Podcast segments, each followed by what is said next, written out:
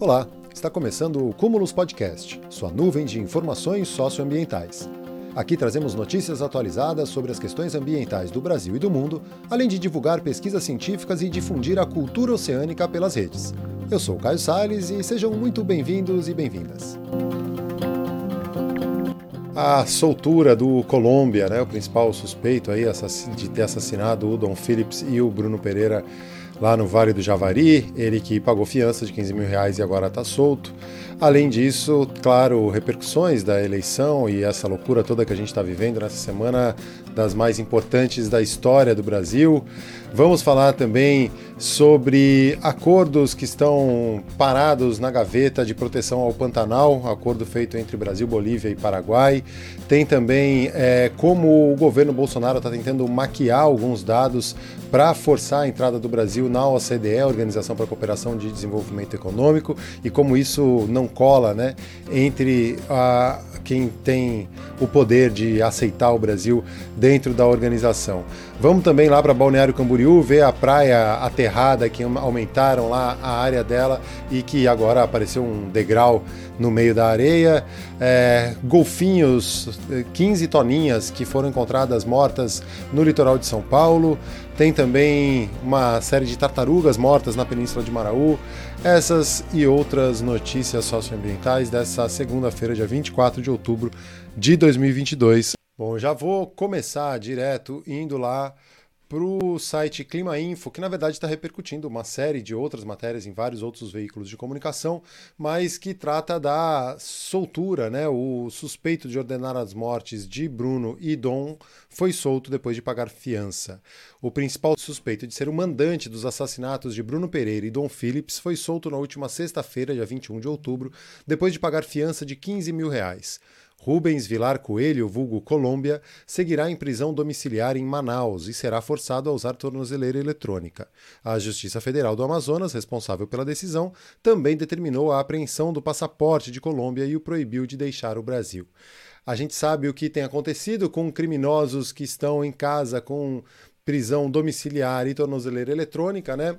Ontem um grande exemplo disso, o tal do Roberto Jefferson, o cara que era tá lá há anos aí em, nas entranhas do poder, recebendo a Polícia Federal a bala. Né? E eu aposto que se fosse um preto periférico, já estaria morto, não só ele, mas as pessoas que estavam com ele na casa. Infelizmente a gente vive isso, né? E aí agora o Colômbia é mais um desses presos com tornozeleira eletrônica. É, acusado de ser o mandante dessa mor dessas mortes né, do Dom Phillips e do Bruno Pereira. As investigações da Polícia Federal e da Polícia Civil do Amazonas indicam que o Colômbia teria ordenado a execução do indigenista Bruno Pereira por estar incomodado com o trabalho dele na proteção das comunidades indígenas na terra do Vale do Javari.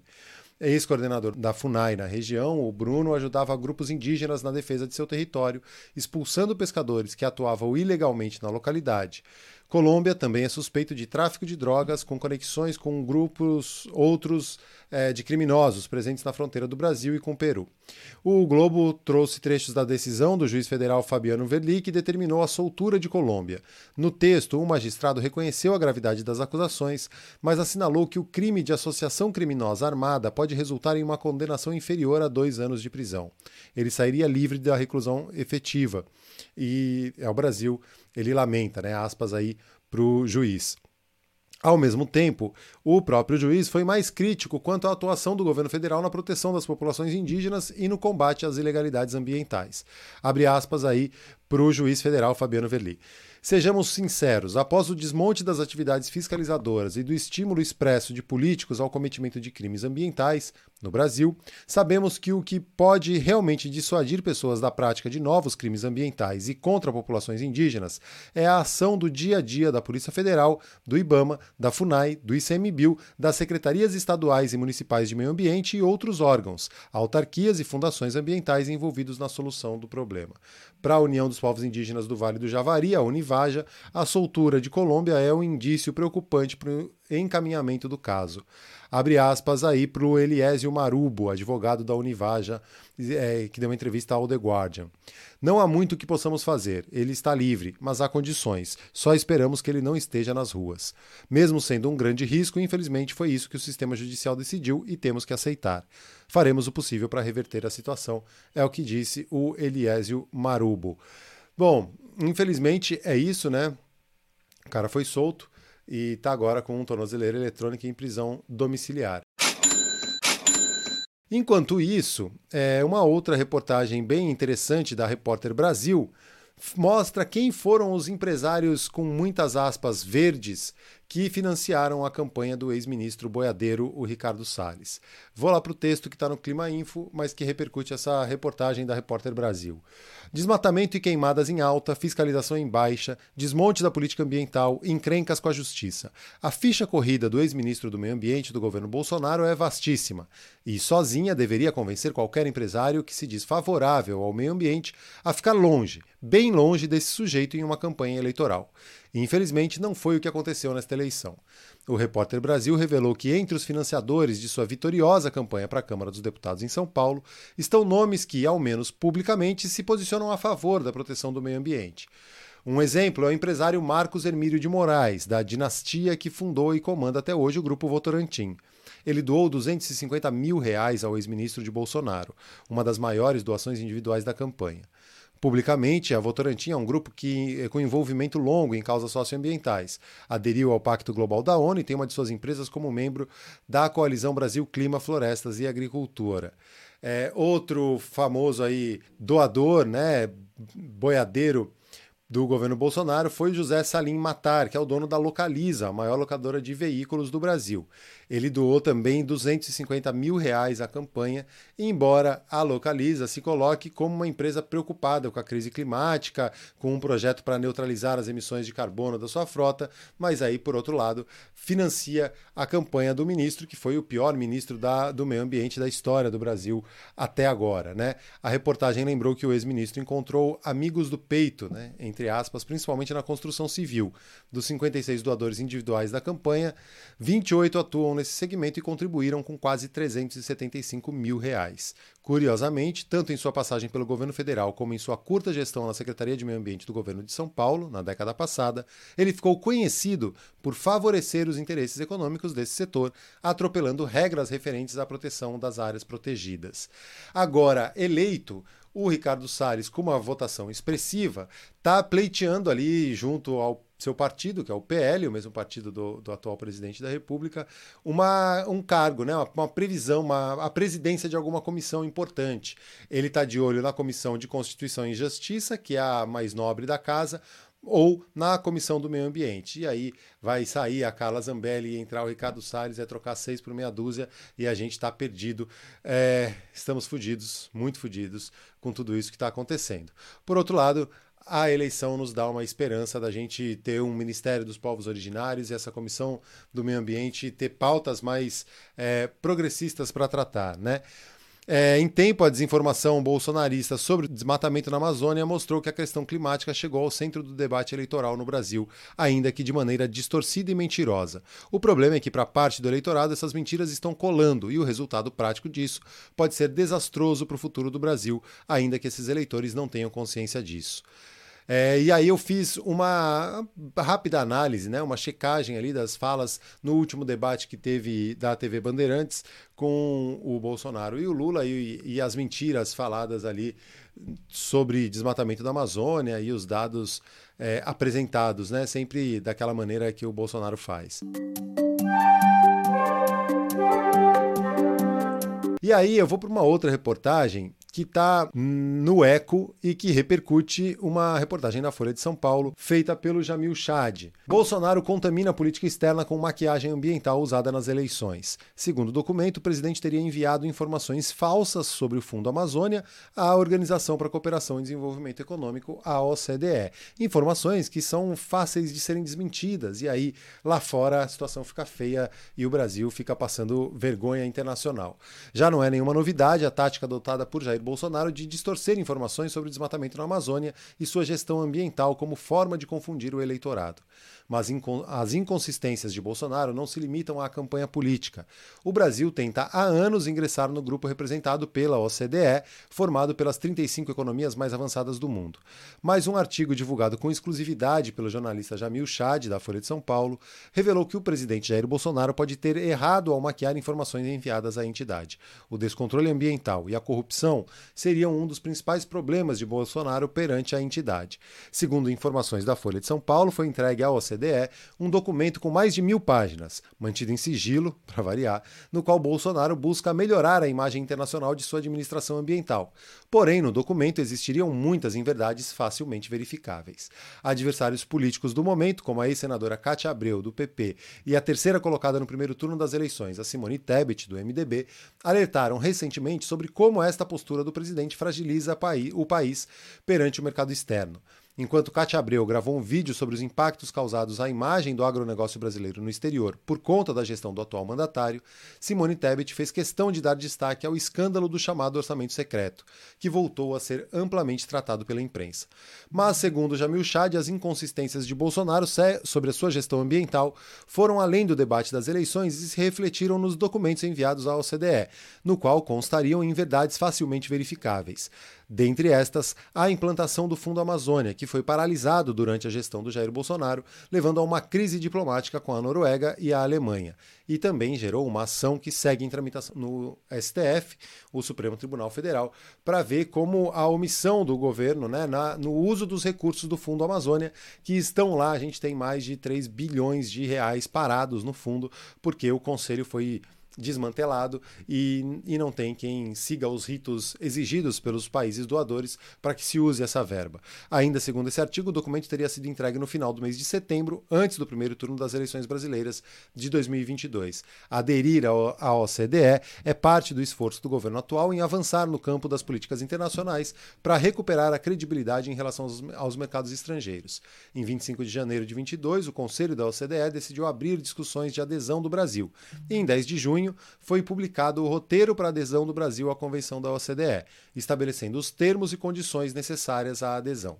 Mas, contrariando as expectativas divulgadas pelo ministro da Economia Paulo Guedes, a organização tem motivos para não considerar o Brasil preparado, não apenas pelos desmandos ambientais, mas também por conta das suas reiteradas práticas de corrupção que acabam também refletindo no meio ambiente.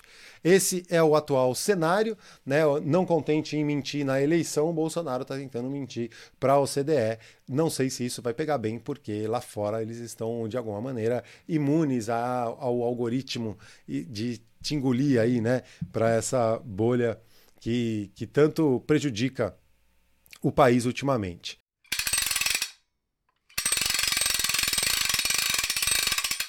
Seguindo nas reportagens que estão lá no site O Eco, eu vou para essa aí do Alden Burchett de 21 de outubro de 2022. Brasil, Bolívia e Paraguai silenciam sobre acordo para a proteção do Pantanal. Agronegócio e mineração também ameaçam regiões naturais nos países vizinhos, mesmo com uma maior área oficialmente protegida no bioma. Um acordo firmado entre Brasil, Bolívia e Paraguai para ampliar a proteção e o desenvolvimento sustentável do Pantanal foi escanteado pelos governos dos três países. O aperto de mãos ajudaria a conter os impactos gerados pelo agronegócio, obras de infraestrutura e mudanças do clima sobre a maior planície inundável por água doce do planeta. Selado no oitavo Fórum Mundial das Águas, em 2018, em Brasília, o pacto assinado pelos ministros de Meio Ambiente do Brasil, na época José Sarney Filho, e da Bolívia, Carlos Ortonho, e de Comércio Exterior do Paraguai, o Didier Olmedo, pretendia ampliar a conservação do Pantanal investindo em ciência, reduzindo a poluição, melhorando a gestão das águas e de ambientes naturais. O documento reconhece que tais ações fortaleceriam o bioma para enfrentar a crise global do clima, e pregam maior respeito a direitos humanos, como o de povos indígenas e de populações tradicionais. Todavia, os ministérios dos três países nada informaram sobre suas ações desde a assinatura do termo até o fechamento desta reportagem. Abre aspas aí para o José Pedro de Oliveira Costa, secretário de Biodiversidade e Florestas, quando o Sarney Filho esteve à frente do Ministério do Meio Ambiente no governo do Michel Temer, de maio de 2016 a abril de 2018. A iniciativa evaporou como toda e qualquer outra da área ambiental no atual governo brasileiro. Não sabemos de ações oficiais sobre isso. a execução do acordo, né? É o que disse o diretor executivo da ONG Guira Paraguai, José Luiz Cartes. A entidade é parte do Observatório do Pantanal, uma articulação de ONGs da bacia do, do Rio Paraguai. Bom, essa é a situação, né? O desprezo pelo acordo trinacional pantaneiro aumenta a longa ficha de retrocessos socioambientais do governo Jair Bolsonaro. A lista inclui a desativação de políticas climáticas e do Fundo Amazônia, que aplicava recursos internacionais na conservação da floresta, o freio na criação de áreas protegidas e tentativas recorrentes de abri-las para mineração e o agronegócio. Isso põe em risco as mais de 4 mil espécies de animais e plantas e a qualidade de vida de cerca de 10 milhões de pessoas abrigadas nos 175 mil quilômetros quadrados do Pantanal, distribuídos nos três países. A superfície é semelhante à do Uruguai. Mesmo assim, o bioma segue como um coadjuvante nos programas propostos aí para as próximas é, eleições. E aí eu vou para um outro texto que fala sobre como o negócio multimilionário dos crimes ambientais. É uma reportagem na revista Deutsche Welle, Alemanha, então tem muito o olhar a partir da Alemanha, né? E como eles tratam internamente essas questões. Eu vou lá para o texto para explicar um pouco melhor, né? Começa com umas aspas do Sassa Brown, que trabalha há 28 anos como investigador, há seis anos representa a Alemanha no setor de combate a crimes ambientais da Interpol. Abre aspas para ele. A brutalidade e o lucro em torno do crime ambiental são difíceis de imaginar. Áreas inteiras de mineração ilegal, comércio de madeira ou descarte de resíduos foram tomadas por cartéis. Brown tenta chamar a atenção das autoridades alemães para o tema com relatos, por exemplo, sobre as aldeias no Peru que resistiram ao desmatamento e depois foram destruídas por cartéis, ou sobre frotas de pesca ilegal que os marinheiros jogam ao mar para não ter que pagar por elas.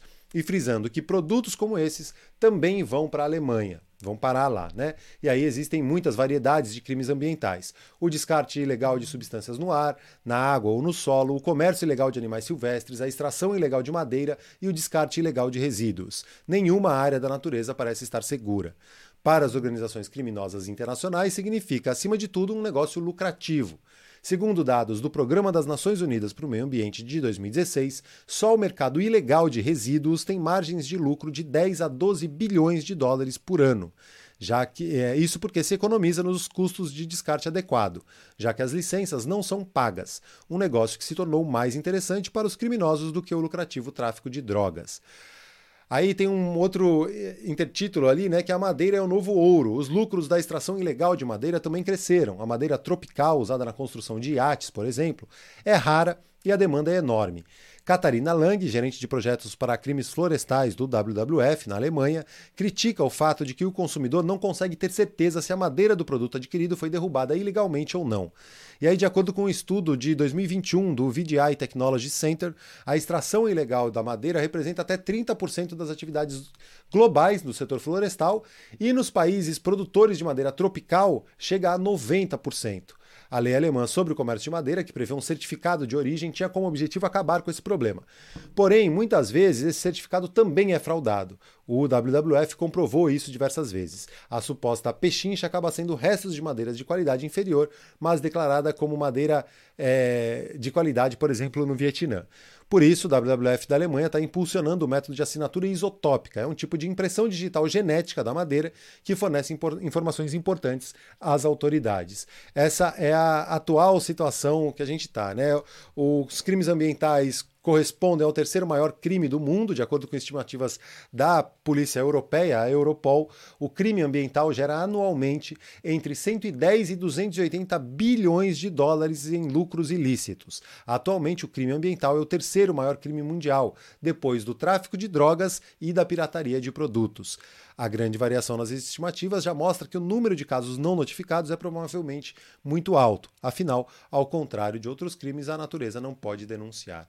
E aí é a situação que a gente se encontra, né? Eles denunciam na reportagem a falta de vontade política, o novo direito penal ambiental que existe já na nova lei penal ambiental é, que entrou em vigor na União Europeia que deve substituir né, essa antiga é, de 2008, esperam que ela seja mais efetiva na luta contra crimes ambientais. Enquanto isso, aqui no Brasil, a gente tem visto esses desmandos todos e o que, que a gente é, tentando né, mudar isso na próxima eleição.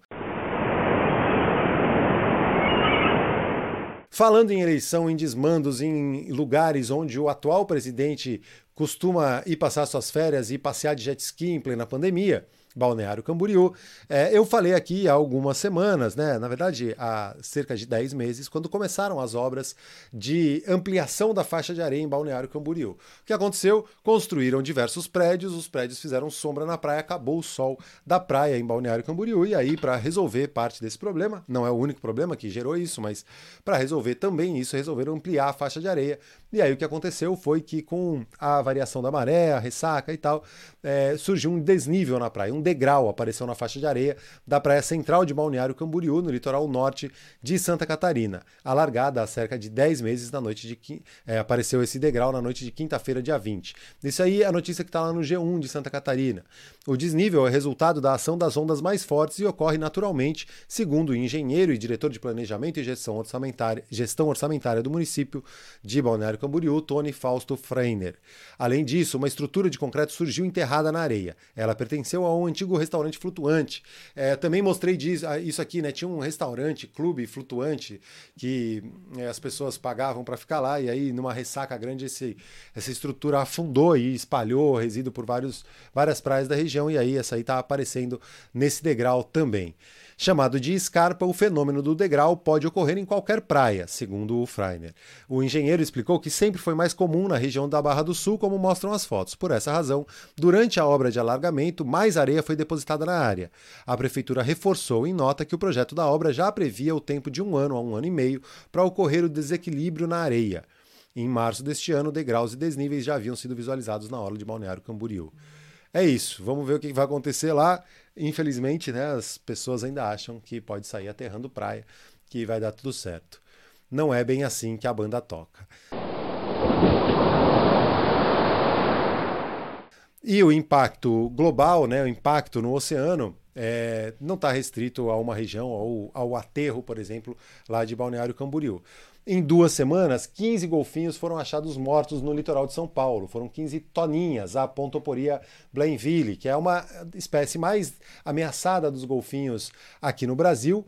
Né? E o Instituto Paulista de Proteção da Vida Marinha, o GREMAR, por meio do projeto de monitoramento de praias da Bacia de Santos, registrou essas 15 mortes dos golfinhos, popularmente chamados de toninhas. Os animais foram encontrados entre os municípios de São Vicente e Bertioga, no litoral de São Paulo, de 30 de setembro a 15 de outubro. O número é considerado alto e preocupante pelos pesquisadores. A toninha é uma das menores espécies de golfinho do mundo, ocorrendo apenas na América do Sul, e está criticamente em perigo. Segundo a lista oficial das espécies de fauna brasileira ameaçadas de extinção, divulgada pelo Ministério do Meio Ambiente, a toninha é a variedade de golfinho mais ameaçada do país. As fêmeas têm apenas um filhote a cada um ou dois anos e a gestação dura aproximadamente 11 meses, o que é considerado um longo período quando se trata de recuperar as populações.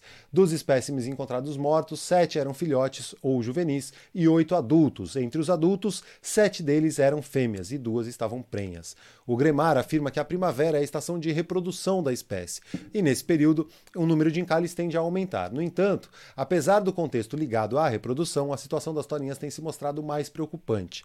Abre aspas aí para o, o, Instituto Gremar. Né? Uma das principais ameaças a esses animais é a captura acidental em redes de pesca.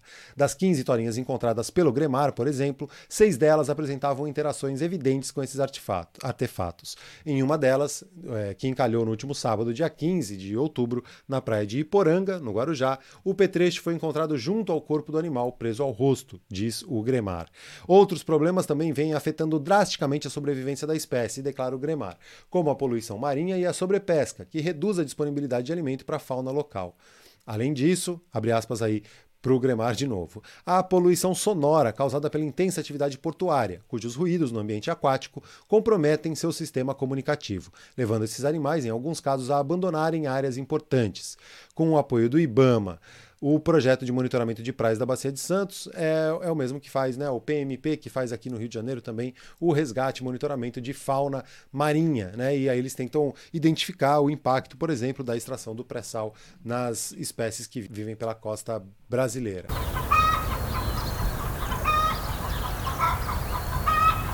Bom, seguindo nas notícias, e agora eu vou trazer algumas notícias boas para a gente dar uma refrescada, né?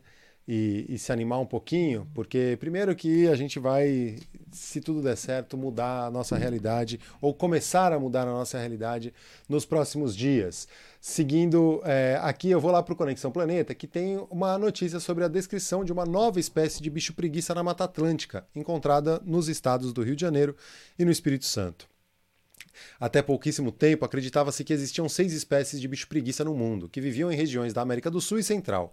Mas, graças ao trabalho de pesquisadores brasileiros, sabe-se agora que há uma a mais, ou seja, são sete no total. A adição à lista é da preguiça de coleira do Sudeste, Bradipus crinitus, que tem como hábitat a Mata Atlântica e pode ser observada nos estados do Rio de Janeiro e Espírito Santo. Já havia uma suspeita muito antiga de que indivíduos classificados como sendo a preguiça de coleira na verdade, poderiam pertencer a uma diferente espécie.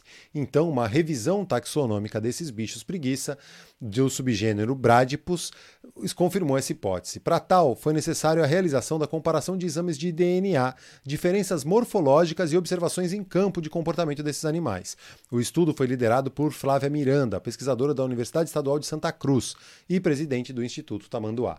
Após a constatação, agora a espécie que só ocorre na Bahia e no Sergipe passa a ser chamada de preguiça de coleira do Nordeste.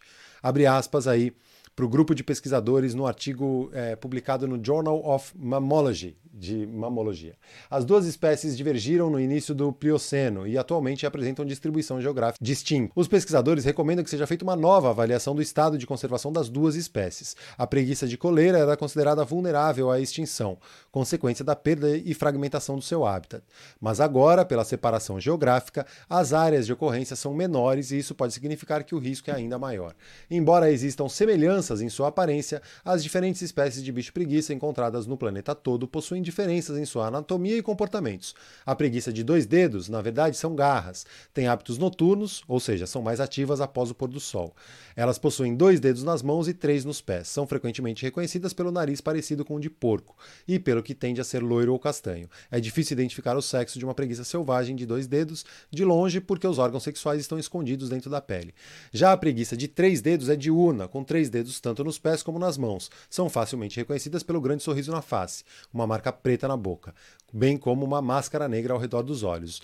O pelo tem uma coloração escura, variando entre preto, cinza e branco. E aí uma breve descrição, aí, explicação sobre as diferentes espécies de preguiça e essa nova é, restrita ali ao Rio de Janeiro e Espírito Santo.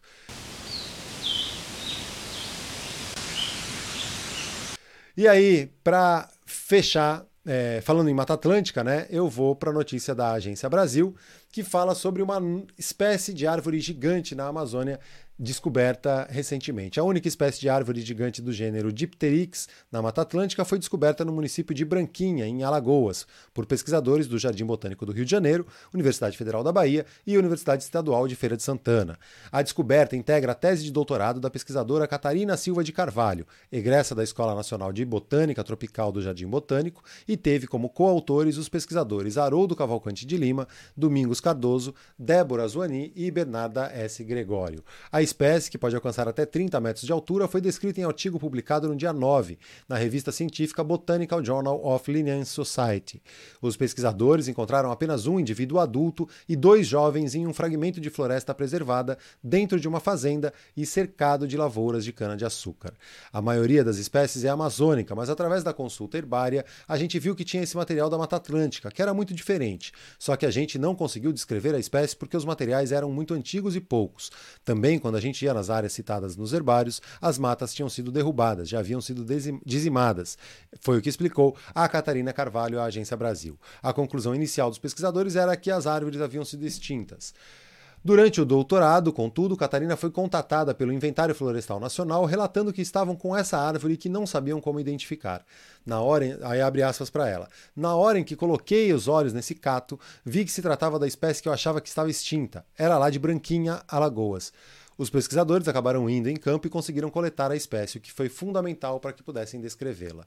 Com o tronco de cor clara, que se destaca na floresta, a espécie foi catalogada como Dipteryx hermetopasqualiana em homenagem ao compositor e multiinstrumentista alagoano Hermeto Pascoal. Para Catarina Carvalho, tal como a árvore, Hermeto Pascoal é um gigante da música nordestina e do jazz instrumental e se destaca no cenário musical brasileiro. E aí, abre aspas para ela aí, para a gente encerrar. A gente achou que combinava muito com Hermeto, esse músico nosso, nordestino, gigante do jazz multi-instrumentalista. Para os pesquisadores, assim como Hermeto é símbolo da resistência da diversidade da cultura brasileira dentro do universo do jazz, constituindo referência mundial, a árvore gigante Dipteryx hermetopasqualiana, catalogada agora, é símbolo de resistência da mega diversidade da Mata Atlântica. É uma árvore bem mais alta do que o restante das árvores da floresta e a Catarina espera que, assim que tomarem conhecimento da descoberta, os proprietários da fazenda possam se interessar em conservar a nova espécie de árvore gigante. Ela é uma leguminosa e é comum na Amazônia, com espécies como o cumaru, e também no Cerrado com o, o baru, que tem uma castanha bem boa, né? E a Hermetopasqualiana, entretanto, é a primeira espécie do gênero descrita na Mata Atlântica, bioma mais devastado do Brasil e atualmente com cerca de apenas 10% de sua cobertura original. Por isso, os pesquisadores acreditam que a árvore gigante já está altamente ameaçada pela destruição histórica do seu habitat. Atualmente, e aí a, a Catarina está lá com esse doutorado dela mostrando essa nova descoberta. Este foi mais um Cúmulos Podcast. Segue a gente nas redes sociais em arroba TV e arroba Projeto Verde Mar. Estamos também no YouTube, em youtube.com.br CúmulosTV. Este podcast é editado com base em nosso jornal ao vivo, que rola toda segunda e quinta, às nove da noite, lá no YouTube. Te espero por lá também. Grande abraço e até a próxima.